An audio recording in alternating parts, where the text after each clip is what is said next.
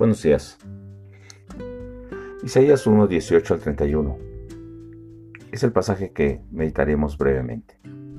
Y quiero que tú te pongas delante de Dios y pienses hasta qué punto Dios está hablando a tu vida. Dios hace una demanda y un reclamo, una denuncia contra su pueblo, que ahora son una nación injusta y pecadora. Entonces los llama a ponerse a cuentas con Él, para que sus pecados sean perdonados. De lo contrario, Dios traerá juicio sobre ellos. Antes eran una nación fiel, pero ahora se han vuelto tan malos que sus mismos líderes se han aliado por precio, por dinero contra el inocente, contra el huérfano, contra la viuda. Son amigos de gente malvada, son amigos de bandidos. Dios dice ya basta, voy a castigarlos, ahora ustedes son mis enemigos. Y entonces voy a hacer que ustedes se avergüencen de su pecado serán llamados árboles de justicia, serán llamados jardines. Pero si ustedes no se arrepienten, entonces serán como árboles con ramas secas. Dios hace una denuncia.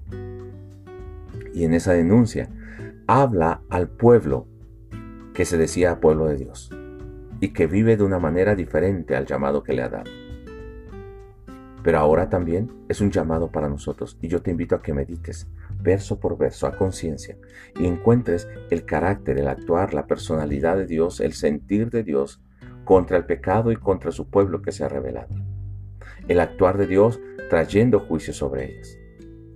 Posteriormente, ponte delante de Dios y pregúntate si no has actuado de esta manera contra Dios, para que entonces puedas pedir perdón, reconocer tu pecado y volverte a Él, corregir todo aquello que está mal.